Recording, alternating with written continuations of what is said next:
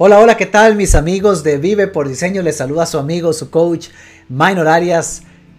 En esta ocasión, encantado, como siempre, fascinado de tener la oportunidad de compartir con ustedes. Hoy día, martes 28 de abril, y con una invitada de lujo que nos acompaña desde Chile, no desconocida, porque ya ha compartido con nosotros en este espacio, y hoy con un tema, creo yo, bastante interesante. El perfeccionismo te impulsa o te detiene. Gracias por estar con nosotros, gracias por ser miembros de esta comunidad en crecimiento. Hoy, hoy como les decía, nos acompaña una, una querida amiga, quien es eh, una magnífica coach, por cierto, colaboradora del equipo de Vive por Diseño, quien se desarrolla como coach ejecutiva, coach de vida, quien ha desarrollado y de hecho es la, dueña, la host de un podcast que si no lo ha buscado le recomiendo lo busque, llamado All for Women, Alexandra Pontón, quien tiene una experiencia bastante importante impactando la vida y trabajando de hecho con altas ejecutivas en Latinoamérica y que hoy tendré el gusto y tendremos el gusto y el, agrado de compartir con ella este tema, perfeccionismo, ¿te impulsa o te detiene? Alexandra, Bienvenida a una sesión más de tu casa, de Vive por Diseño, Conversaciones por Diseño. ¿Cómo estás? Bienvenida. Ay, muchas gracias, Minor, por esa súper introducción desde el frío Chile ya hoy día. Desde el frío y nocturno Chile, porque en este momento estás que como a las 8 de la noche, ¿cierto? Sí, acá son las 8 de la noche y feliz de acompañarte, feliz de pertenecer al, al grupo de Vive por Diseño y también feliz de hablar de este tema que, como digo, no sé si sea más de las mujeres o no, pero a veces, eh, bueno, vamos juntos a ver si nos impulsa o nos detiene, pues, sobre el perfeccionismo, a ver qué sacamos juntos con el grupo de, de Vive por Diseño hoy día. Así es, Ale, gracias. Eh, y amigos, les cuento, este tema surgió de hecho porque recientemente estaba en una conversación con Alexandra y entre varios temas que estábamos trabajando vino, vino a relucir ese, ese tema de ese interés, esa necesidad a veces de querer que las cosas sean perfectas. Y si usted me está escuchando en el podcast, acabo de hacer comillas con mis manos. Las cosas sean perfectas. Y eso eh, si bien tiene características el ser perfeccionista, eh, que, podríamos o tal vez se podrían considerar como, como positivas, como algo que nos puede ayudar, también es un hecho, como, como todo en la vida tiene dos caras, también es un hecho que, tiene sus desventajas. Y es un poquito lo que, lo que queremos abordar el día de hoy. En la conversación con Ale eh, encontrábamos cómo el perfeccionismo puede ponerse o interponerse en el camino ante, ante procesos creativos, ante algo que queremos realizar en nuestra vida y a veces ni darnos cuenta. Ale, contanos un poco, contarle a la audiencia por dónde andaba la historia de ese tema de perfeccionismo antes de ir a abordar un poco de esas ventajas, desventajas que, que podría tenerlo. ¿Qué nos puedes contar? Bueno, eh, yo les puedo contar un poco mi historia, eh, mi historia pasada. Fabuloso.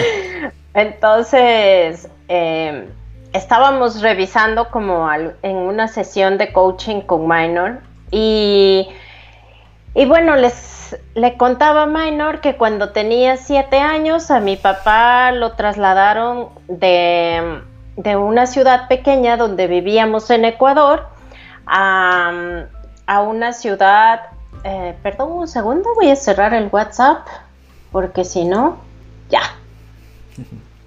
Disculpas. Entonces eh, lo trasladaron a una ciudad más grande, que era la capital, es la capital que es Quito. Y bueno, me tocaba nuevo colegio. Eh, mi mamá me puso en un colegio que después, mm, como no era tan bueno, mamá me cambió de colegio. Yo tenía siete años.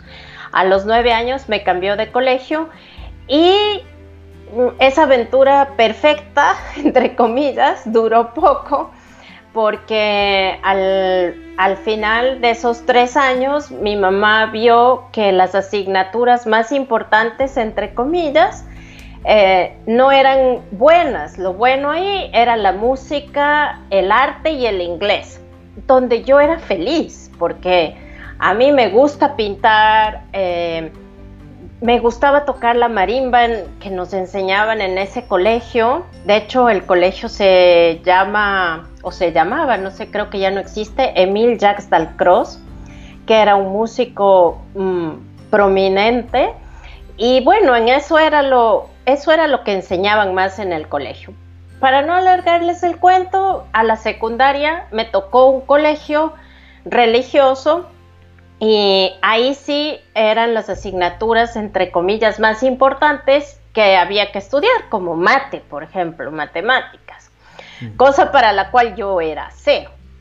Entonces, eh, en ese, me tocó inclusive estudiar con una profesora particular los sábados para poder ir a entrar al colegio y dar el examen, porque en el primer examen no pasé, porque era mala, aparte. Entonces, y más que ser mala, tampoco nunca estudié, porque mi colegio no, o sea, si me tomaban examen de inglés o de música o de pintura o de arte, yo era 10. Mm, eh, pero en mate era cero, pues. Entonces, bueno, estudié los sábados y ahí empezaron seis años, como te contaba en esa vez, en esa sesión de coaching juntos seis años de, según yo, de la rebeldía contra la perfección. Yo me rebelé contra el sistema, creo, en, ese, en este colegio. ¿Por qué contra el sistema? Porque era un colegio solo de mujeres, era eh, religioso, de, religiosas, y, y, bueno, era las mujeres no se juntan con los hombres, las mujeres tienen que usar la falda eh, en un lugar específico, las mujeres deben sentarse correctamente, las mujeres eh, tenía, perdón, es que se me fue al recuerdo. ok. lo bueno es que sabemos que lo estás viviendo entonces. Había una un patio, entonces eh, el patio tenía una, una malla de esas mallas, como, como en unos triangulitos, ¿no? Entonces, eh, voy a ser más gráfica porque creo que después nos escuchan en el podcast. Entonces tenía una malla con unos triangulitos y era un patio hacia adentro. Y después había otra malla grande que, que cercaba a, a nosotros de la salida. Entonces no podíamos pasar de ahí y nos ponían candado.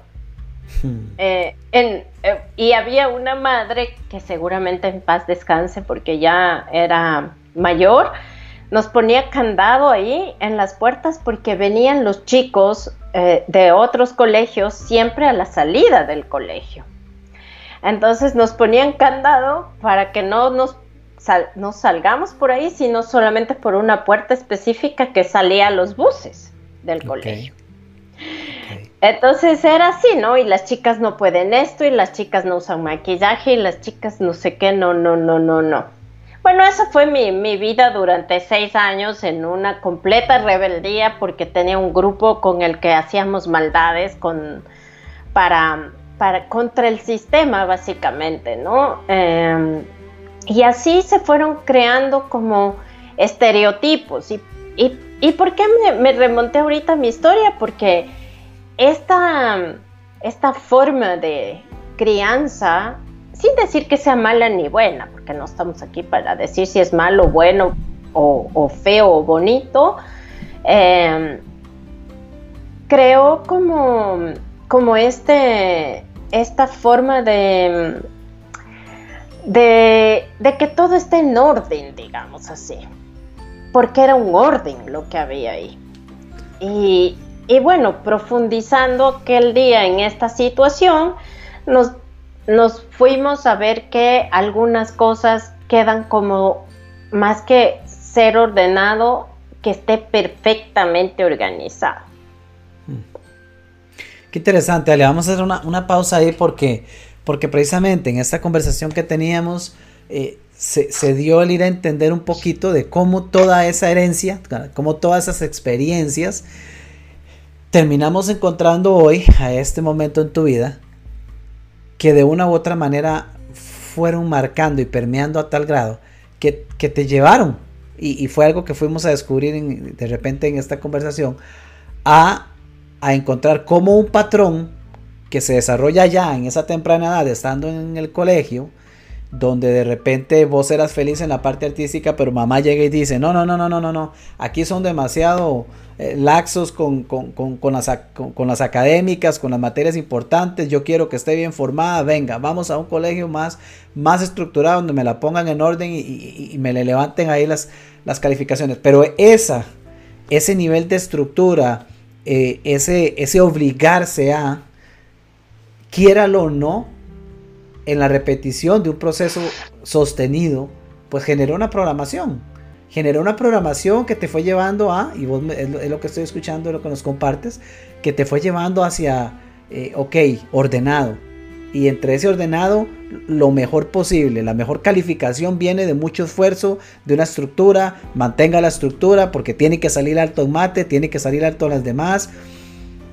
Pero después viene la vida. Cuando ya todo eso pasa, viene la vida, la, que nos toca ir a, encontrarnos al trabajo, al jefe, al mal jefe, el emprender, como es tu caso desde hace varios años, y nos venimos a encontrar que hay prácticas en nosotros que son el reflejo de aquella vivencia, pero ahora implementadas en el día a día que tenemos hoy. ¿Cierto, Ale? ¿Va por ese lado? Sí, exactamente. Y les conté un poco la historia porque es importante que pensemos ¿Cuáles son exactamente esas prácticas que teníamos que nos llevan hasta aquí? Como dice el libro de Marshall Goldsmith, lo que le trajo hasta aquí no le va a llevar hacia allá, en, español. Y, y, es verdad, eh, esas, algunas de esas prácticas, como el intentar o tratar de ser perfectos, en este caso el tema, qué es lo que te trajo hasta este momento no te va a llevar al momento siguiente o, a avanzar al momento siguiente. Pongamos el caso ahora de lo que estamos pasando en estos días con, con, con la pandemia que estamos viviendo. Ser perfectos en este momento eh, según yo, no nos va a llevar a ninguna parte, porque no hay perfección en este sistema actual. No, no hay forma de que este sistema sea perfecto, cambia todos los días. Eh, cambia según el avance de los números, cambia según la evolución de, de, la enfermedad, cambia según los países. Y entonces al no existir ese sistema eh, perfectamente estructurado, no podríamos tomar decisiones si estamos pensando en que sea perfectamente estructurado para que podamos tomar decisiones. Creo que las mejores decisiones que se han tomado han sido por una anticipación o por un análisis de las cosas, pero se han ido modificando según los resultados obtenidos. Y algo perfecto no se modifica según los resultados. Algo perfecto o estructurado debería tener una secuencia más lógica para poder tener un resultado. Entonces, eh, digamos como en lo macro y de lo que he conversado, por ejemplo, con algunas clientas, si queremos tener lo que, lo que ha tocado en muchas familias es que en América Latina, por lo menos, nos hemos quedado sin ayuda doméstica, que antes teníamos, pocas o muchas veces por semana.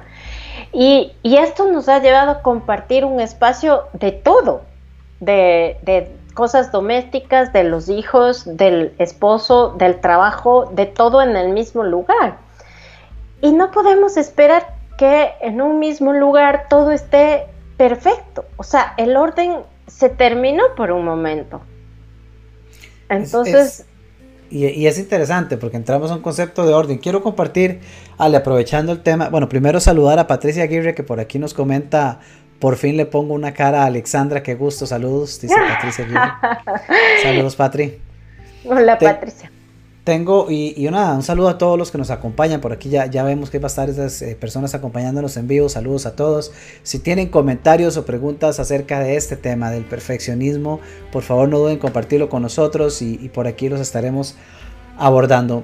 Eh, mientras tanto, tengo por aquí, Ale, una definición de quizá miles que debe de haber en internet. Por acá me encontré una que dice: Una definición del perfeccionista es una persona que considera cualquier cosa que no sea perfecta como inaceptable. La perfección no es la búsqueda, la búsqueda de la excelencia, es la búsqueda de lo inalcanzable. Es la creencia de que a menos de que yo no, de que no sea perfecto, no soy lo suficientemente bueno. Me llama la atención, me parece fantástico porque dice perfeccionista, aquella persona que considera cualquier cosa que no sea perfecta como inaceptable. Y, aquí, Ale, les, cuento, les cuento una historia. Hace algunos años, cuando, cuando trabajaba por ahí en una, compañía, tenía un compañero, un, colega, gerente, que era, era, muy bueno. Técnicamente él manejaba muy bien el entorno, manejaba, técnicamente manejaba muy bien eh, el, área de su departamento. Pero nosotros nos reuníamos en, el grupo de gerencia, veíamos un tema determinado, eh, se definían ciertas acciones y todo el mundo salía y sabía lo que iba a ir a hacer. Y luego volvíamos en otra ocasión a reunión y nos encontrábamos con que el compañero no, no traía una actualización. ¿Qué pasó?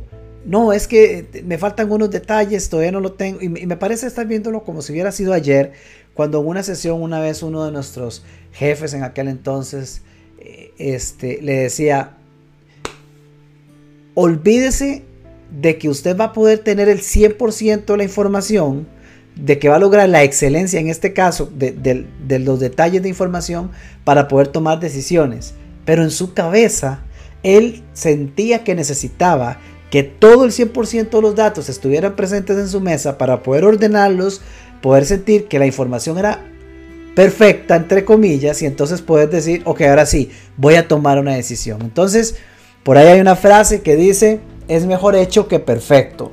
Y qué, qué importante entender que perfección no es la búsqueda de la excelencia, es la búsqueda de lo inalcanzable. ¿Qué opinas, Ale? Em, me, fui quizás otra vez a esto del colegio que les contaba, para mí era inalcanzable sacar 20 en mate. O sea, no, no, no, no, bueno, de hecho nunca fue posible. Entonces, eh, o sea, lo máximo que saqué era 15 sobre 20, que era lo que en ese tiempo se, calificaba. Entonces, mm, en, eso eh, frustraba, y, ser perfecto o buscar la perfección es frustrante al final, porque no se puede alcanzar, como tú dices. Es inalcanzable y por ser inalcanzable te vas a frustrar, porque es como algo, algo, eh, una ilusión. Ya no digo que sacar 20 en mate sea una ilusión. Para mí, o sea, si, si me pones hoy día hacer 20 en mate igual va a ser una ilusión, va a ser inalcanzable, no hay forma. Tengo otras habilidades, pero esa no. Entonces, sí, es inalcanzable. Y, al y, cuando cuentas esta historia de tu, de tu colega eh, o ex colega de trabajo, eh, este de, de no traer las cosas porque espero que sea perfecto para traer las cosas, e, efectivamente te atrasa o sea, atrasa a ti, eh, te atrasa, perdón, ya me salió el portuñol, te atrasa, atrasa al grupo, eh, te crea un estrés, porque tú estás como yo, pensando que tiene que sacar 20 y nunca saca 20, o que tiene que tener todo perfecto para llevar a la reunión del grupo. Entonces imagínate qué estresante que tengo que tener perfecto para llevar al grupo, hasta ya hasta me estoy estresando de, de solo pensar. Ale, y ya, que, y ya que lo mencionas, porque creo que este es un factor muy importante y, no necesariamente este es un tema que, que, abordamos por el hecho de que, de que es funcional desde el punto de vista profesional. Vean lo que les voy a compartir y lo amarramos con lo que Ale nos acaba de compartir. Una, les voy a compartir una de varias causas externas que tengo acá documentadas. Eh, causas ambientales llaman causas externas que pueden provocar el desarrollo de una personalidad perfeccionista y remárquese la palabra personalidad perfeccionista. Vean qué interesante este. Crecer en un ambiente en el que se reciben elogios constantemente, ya que puede provocar una presión extra por mantener ese estándar. Recibir elogios no es malo. El problema surge de cuando la autoestima depende solamente de factores externos, como por ejemplo los elogios constantes. Entonces imagínese usted un niño que crece en un entorno en el cual se da el elogio porque le va muy bien en mate. Pero si no le va bien en mate, aunque le vaya súper bien en artes y en cualquier otra de las asignaturas, el elogio no llega. Entonces, ¿qué sucede? Eh, se empieza a vincular la necesidad de ese afecto, incluso desde niño, y se genera la presión inmediata de decir, mira, yo tengo que salir perfecto porque si salgo muy bien comienzo a recibir los elogios, por un lado. Pero por el otro, una vez que recibo elogios, ya no quiero perderlos. Entonces, ¿qué queda?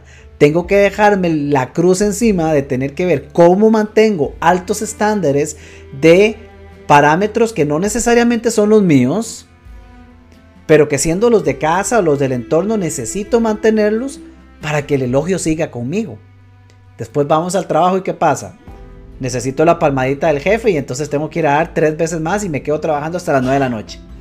¿Por qué? Porque yo siempre voy y ya cambiamos de la milla extra a la noche entera extra. Ir a entregar tres veces y cuatro veces más para ir a, para ir a complacer supuestamente lo que el jefe espera, pero no es eso. Es la personalidad que yo he creado en mí a raíz de vivencias precisamente del pasado. Qué interesante. Justo, justamente, y y hay otra, otra cosa que, puede ser bastante aplicable en la vida laboral, que cuando, cuando buscamos ese, ese perfeccionismo por la personalidad perfeccionista que hemos creado por, por el por lo, cómo nos han criado, digamos así, o por las vivencias del pasado, quizás ni siquiera los padres, quizás es solo el colegio, eh, quién sabe, eh, es que yo lo hago mejor que el otro. Y como yo lo hago mejor que el otro, supongamos que soy líder de un equipo y yo lo hago mejor que el equipo, yo me cargo del trabajo del equipo porque pienso que la otra persona, mi cabeza piensa que la otra persona no va a ser como yo lo hago. Entonces se crea un, también un problema de delegación de funciones. ¿no? Si soy líder de un equipo o que si yo lo hago mejor que lo que hace el otro, lo que hace el otro nunca va a estar a la altura de lo que yo espero. Entre comillas, espero, ¿no?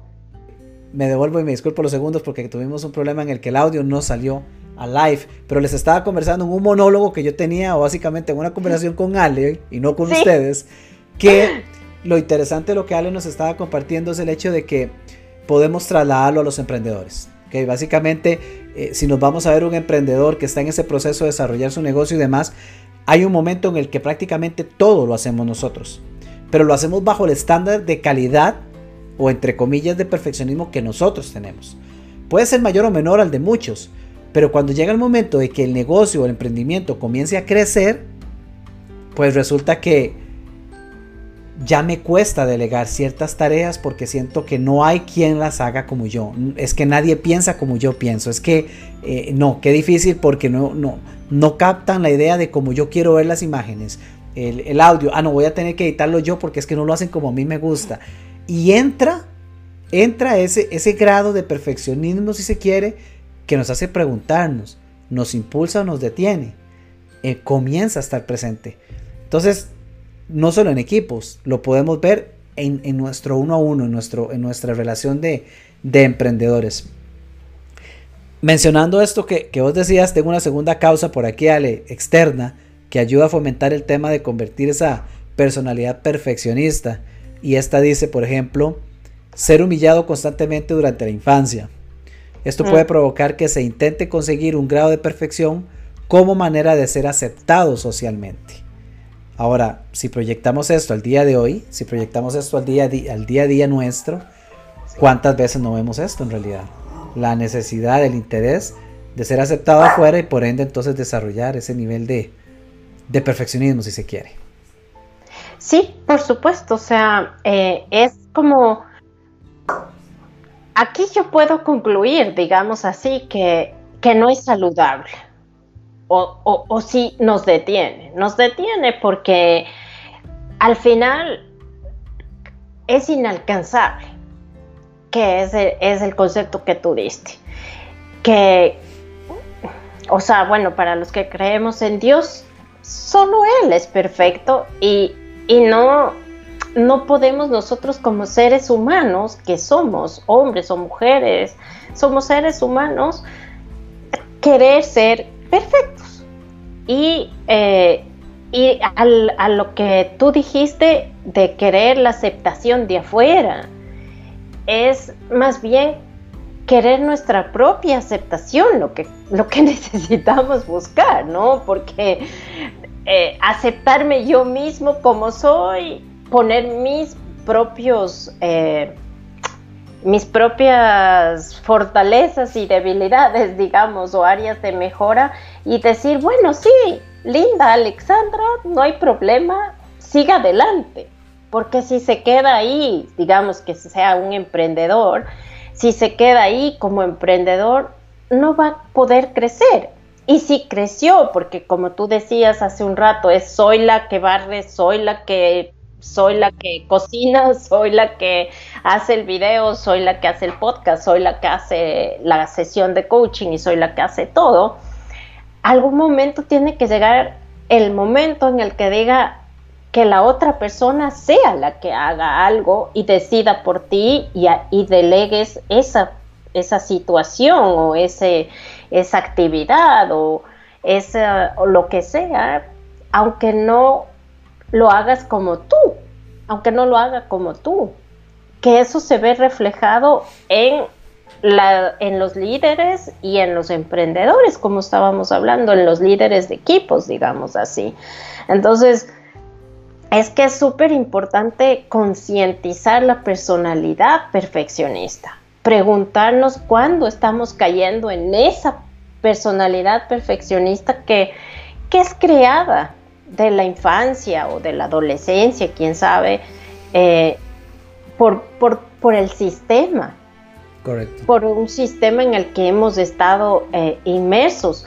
O, y, porque hoy justamente estaba eh, terminando de escuchar el, audio del libro de Burlando al Diablo de Napoleón Hill y él decía que justamente que en las escuelas y en, esos años, aún hoy estamos así, en, en, estos, en los años 30, ya él pensaba, bueno, o sea, estamos enseñando a los niños para pasar el examen.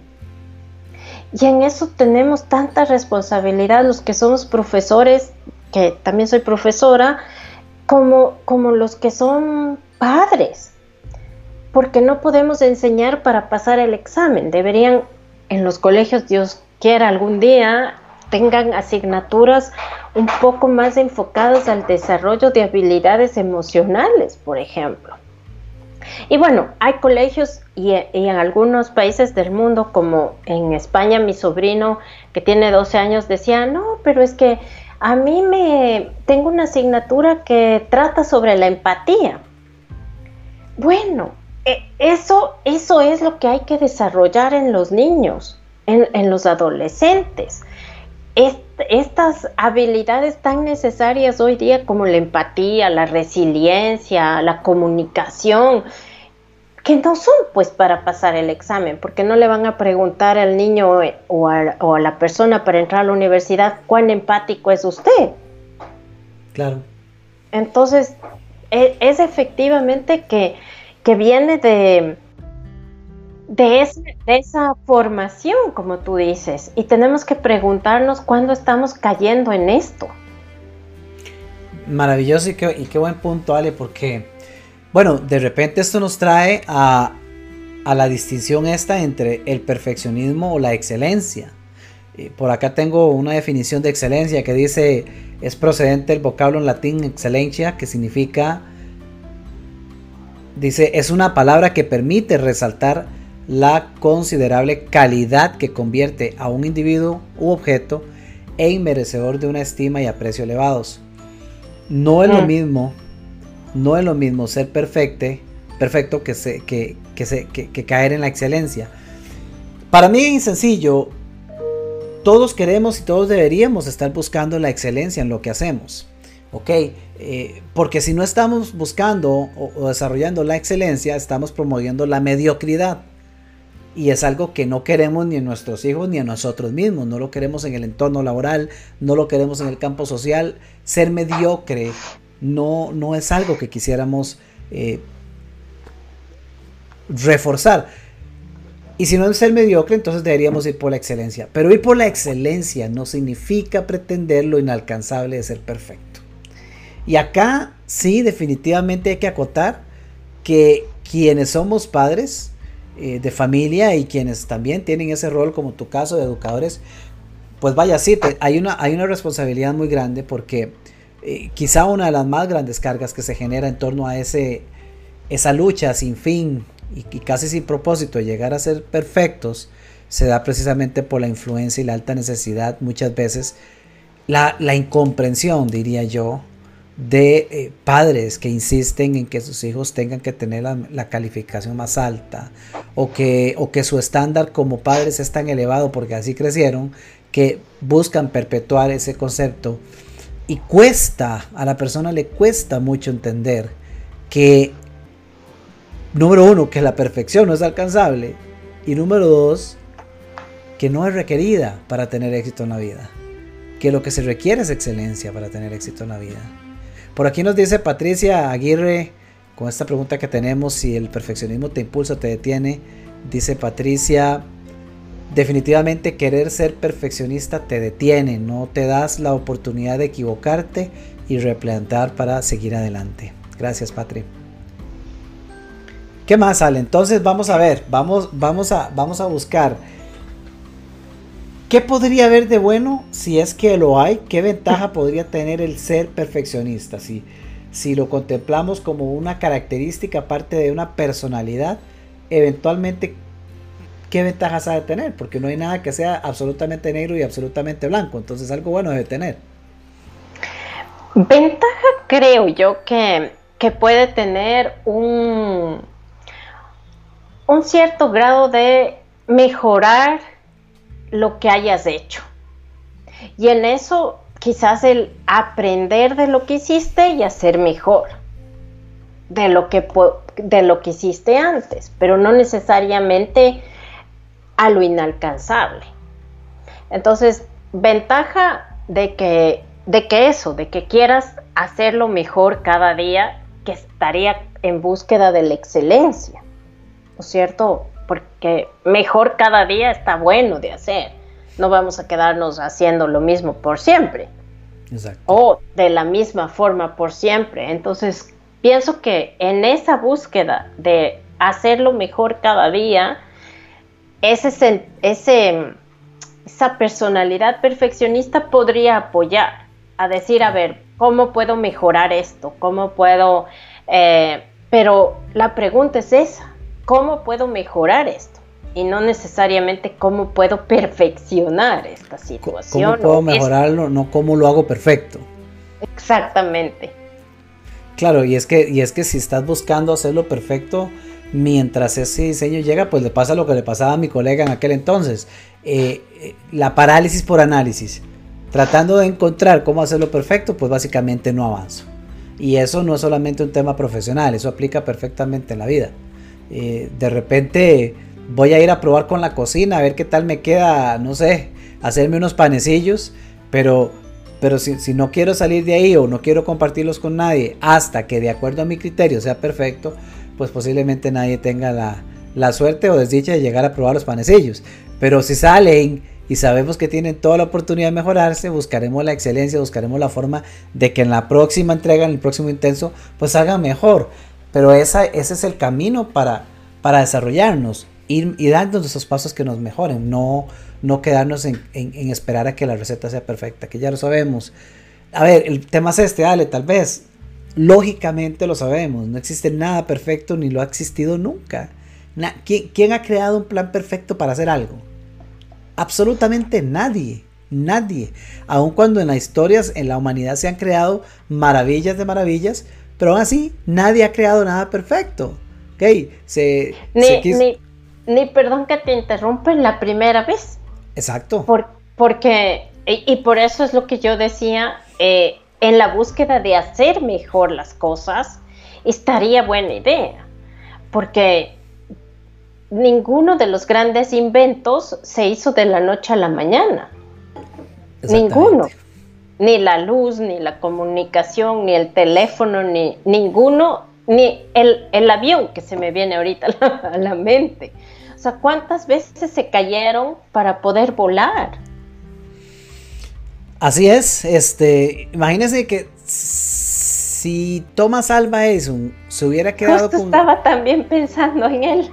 Bueno, afortunadamente Edison no, no era perfeccionista, porque si lo hubiese sido, pues una de dos, o en este momento no tendríamos este, la luz eléctrica como tal, el bombillo, o el, dueño de esa patente y, el que tendríamos en Wikipedia como el gestor de eso no hubiera sido Edison.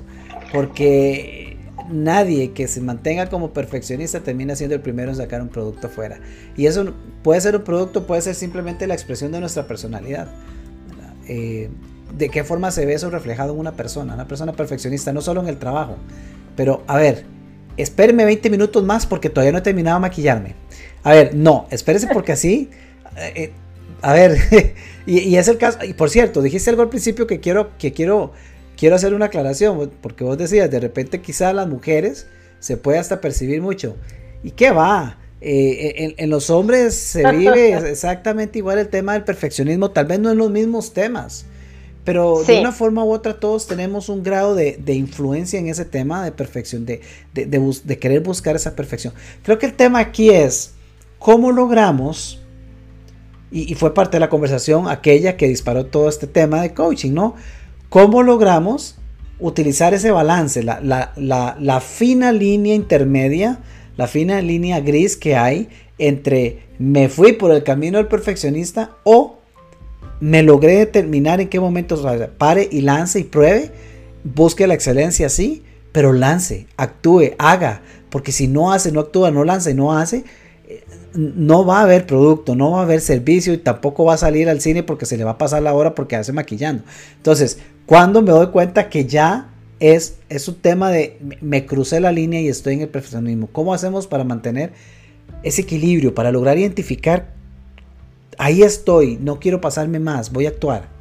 Porque creo que es el más grande reto. Sí, yo, yo siento que ahí la, la pregunta que acabamos de formular es cómo hacer mejor lo que hice. Y entonces, para hacer mejor lo que hice, tengo que hacer algo. Primero, independientemente de sea eh, perfecto, inalcanzable o no. Entonces, el objetivo es hacer algo y de ahí mejorar. Ese eh, creo que es el proceso al que hay que llegar. Porque solo aprendo cuando echo a perder, si es que echo a perder, o si es que hago bien, aprendo. Entonces, como mm. dice John Maxwell, a veces se gana, a veces se aprende.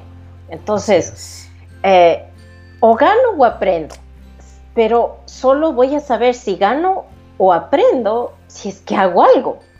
No me puedo quedar paralizado porque tiene que estar perfecto para poder lanzarlo, como tú dices, o para poder hacer el análisis de un, de un business case, por ejemplo, digamos el caso de, una empresa, o para lanzar un producto. De hecho, ahora mismo, eh, el cambio que está sufriendo la investigación de vacunas, yo trabajé eh, un año y medio en, una compañía manejando vacunas, Y, y llevaba años establecer o lanzar una vacuna, hasta, hasta hace tres, cuatro meses llevaba años probar una vacuna en humanos. Pero hoy están probando una vacuna en humanos porque necesitamos urgentemente hacerlo. Y, hoy se están juntando grandes compañías farmacéuticas porque necesitamos urgentemente hacerlo. Entonces, antes quizás lo habían hecho bien, hoy lo tienen que hacer mejor de una manera distinta. Aprendieron o la urgencia, no sé si sea la urgencia o, lo que aprendimos que nos está llevando a hacer esto de una manera diferente. Pero entonces, resumiendo, hago lanzo, analizo, hago el reporte, entrego y ahí digo, bueno, ¿cómo voy a hacer mejor? ¿Cómo voy a lanzar mejor el producto? ¿Cómo voy a hacer mejor mi campaña? ¿Cómo voy a emprender o hacer este emprendimiento de una manera diferente, mejor?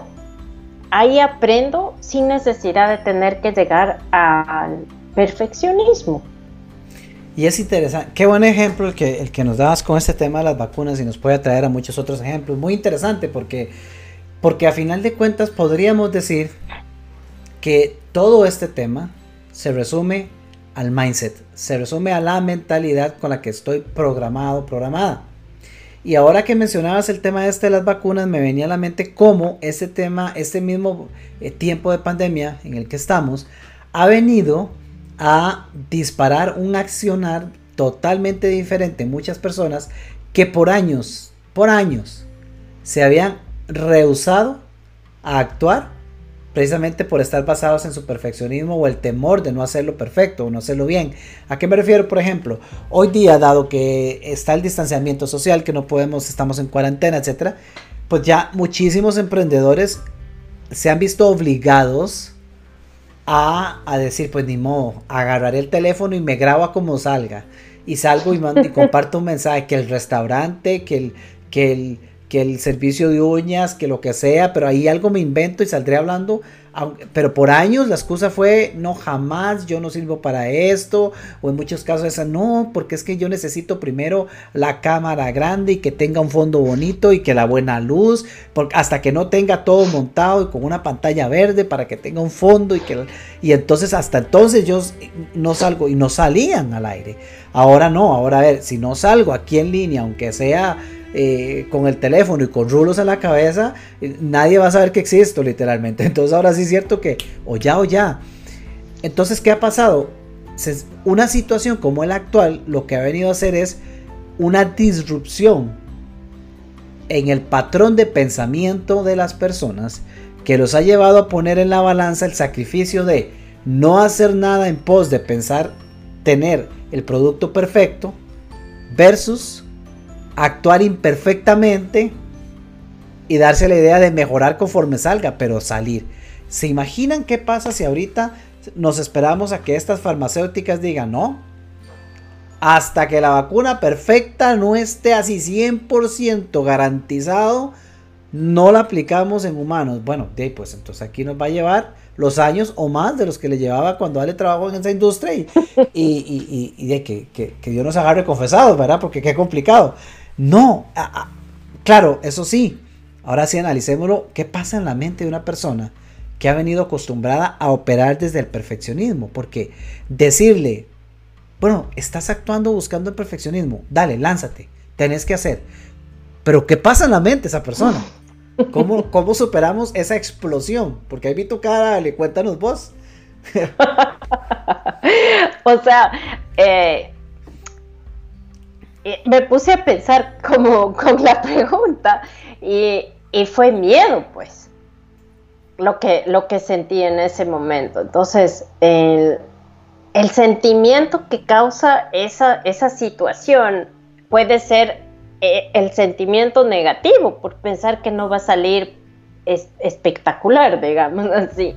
Entonces, puede causar miedo en la persona, puede, o sea, es es como fácil decir, eh, ya pues haga, no importa, grabe el audio, mande, eh, hágase una página web con Wix, con un programa X y, láncese a, vender, póngase PayPal, únale aquí y, ya haga como pueda al principio, en este momento. Eh, pero pero es, es como está tan arraigado, crea resistencia, pues. Entonces, al crear esa resistencia, lo que tenemos que irnos un poco más atrás a decir, bueno, ¿qué, qué, quizás, qué me crea esta resistencia? ¿De dónde sale la resistencia?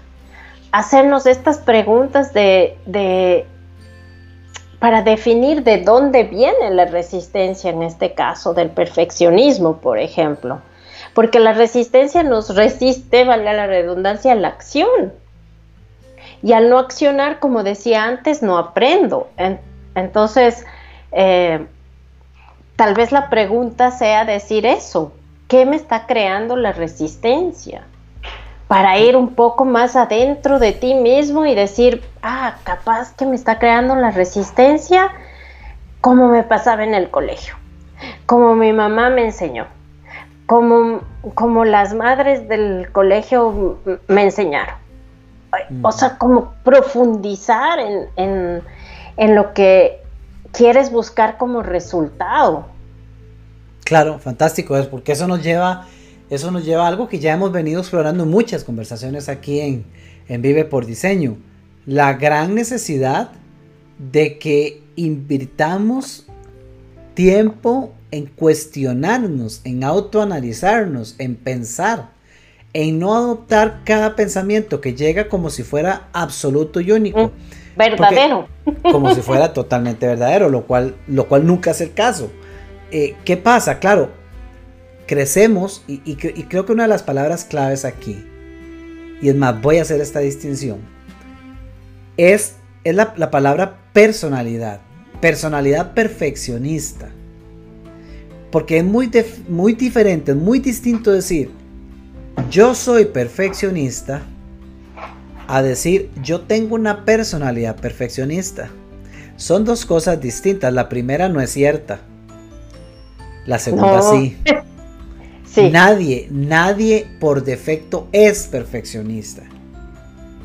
Simplemente por defecto es. Ahora, la personalidad es algo que se crea, como lo hablábamos. Ale nos contaba la historia de la escuela, de la mamá, de las monjitas que les ponía candado para que no se acercaran a los chicos.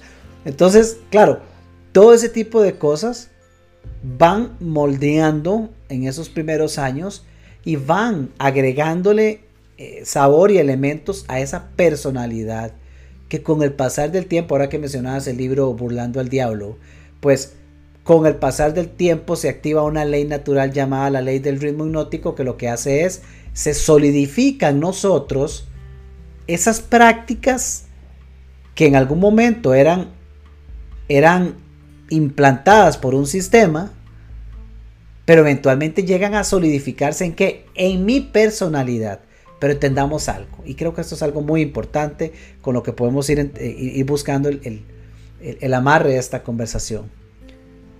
En otras ocasiones lo he dicho con otra palabra. Usted no es su ego. Bueno, aquí usted no es su personalidad. Nosotros, y hay personas que reaccionan cuando yo les digo esto, pero nosotros, los seres humanos, tenemos múltiples personalidades. Y de hecho existe una enfermedad que, que es conocida como, no sé exactamente cómo se llama, pero es el patrón de, múltiples personalidades. Pero lo cierto es que todos tenemos múltiples personalidades, dependiendo de nuestro entorno, actuamos perfeccionistas y dependiendo del entorno no. Vea, traiga una persona que se cataloga como perfeccionista y que no sepa manejar bici. Y póngale la tarea de aprender a manejar una bicicleta. ¿Quién va a manejar una bicicleta perfecto en el primer intento? Nadie. Exacto. Pero le aseguro que en ese proceso, si se quiere alcanzar la meta, se va a hacer y la persona no está echándose a sufrir y preocupada con el temor de que diga, Dios mío, ¿quién me va a ver en el parque? ¿Qué pasa que yo temblando en la bicicleta me caiga? ¿Qué miedo? ¿Qué temor? ¿O qué vergüenza? No. Ahí no va a importar ser perfeccionista, estoy seguro.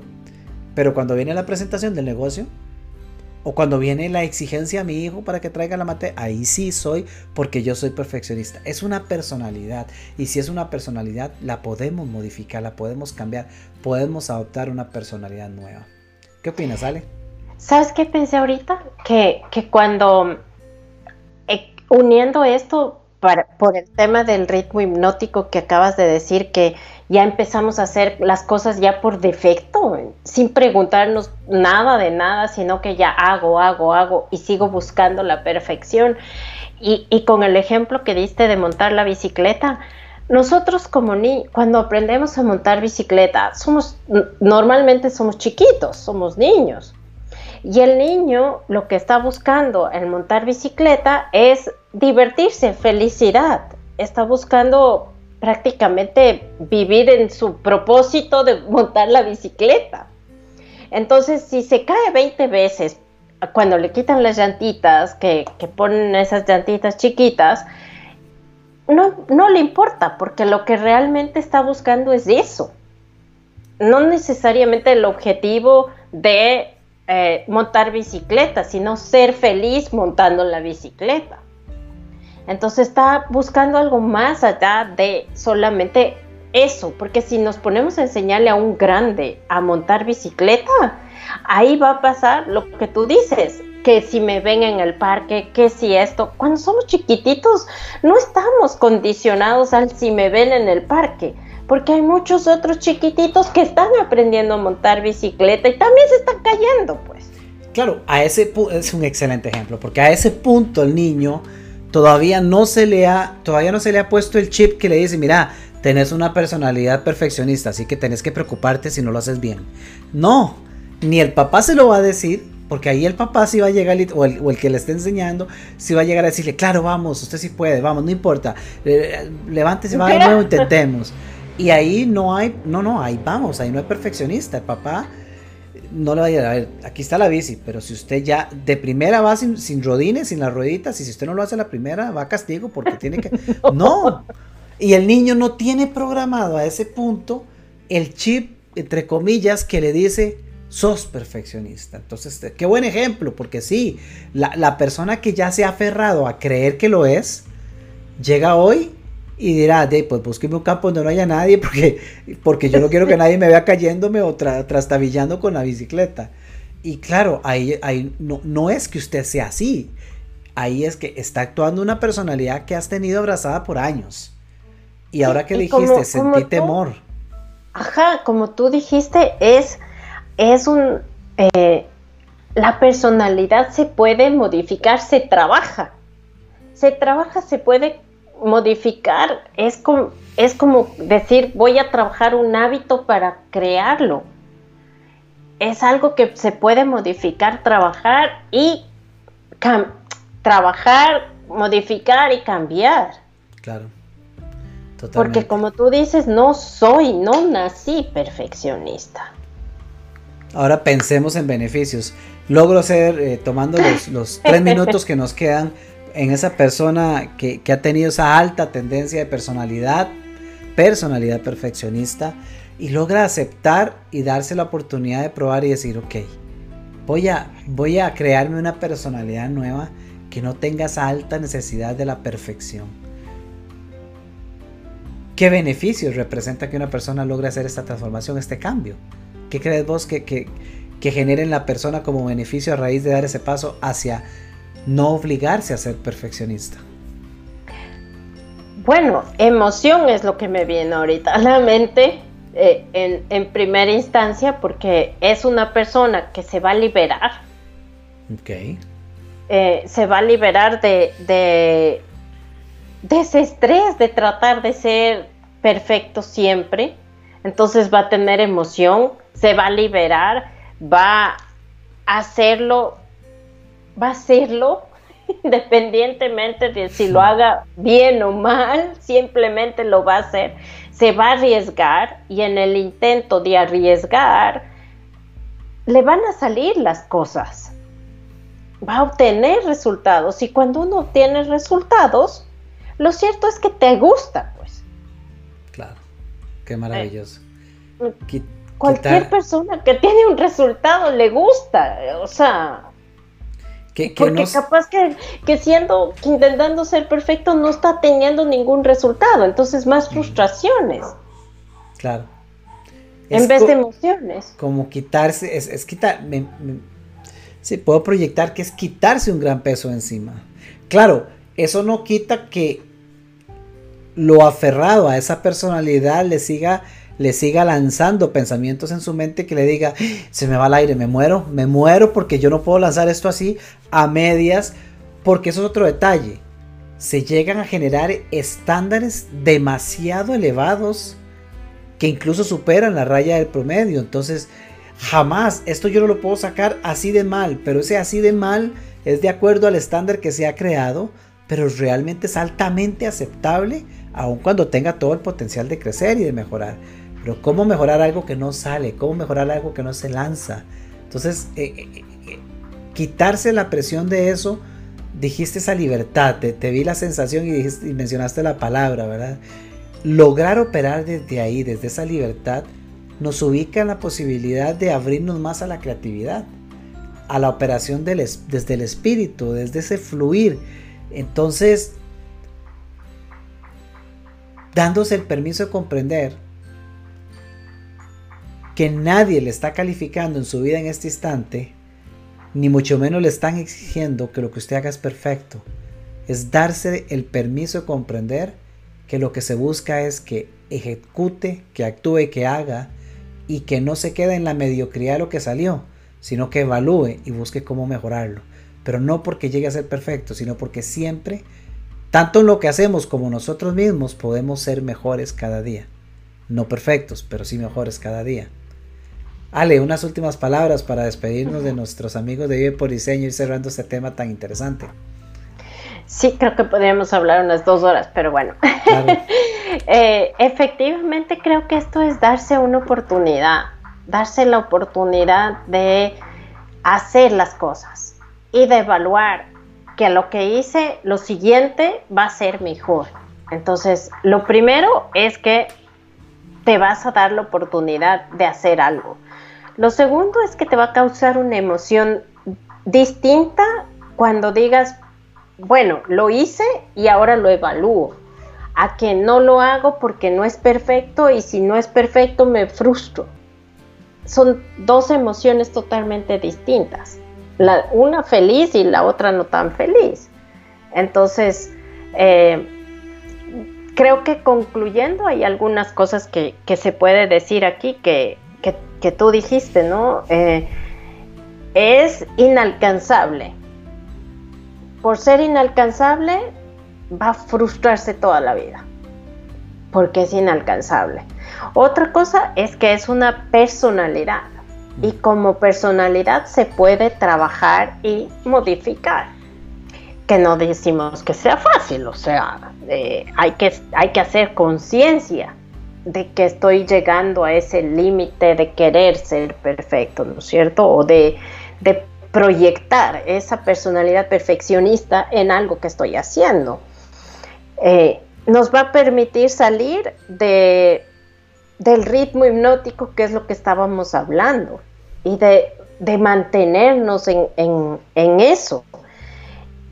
quizás pensar en cuando éramos niños montando bicicleta y también un mensaje para los papás y los educadores que quizás vale la pena si nos están escuchando, o sea, apoyen a sus hijos en, el colegio, por ejemplo, no a que tengan que sacar las 20 o 10, no sé cómo califican hoy día, sino que, que no importa que se caiga como en la bicicleta, porque igual va a aprender.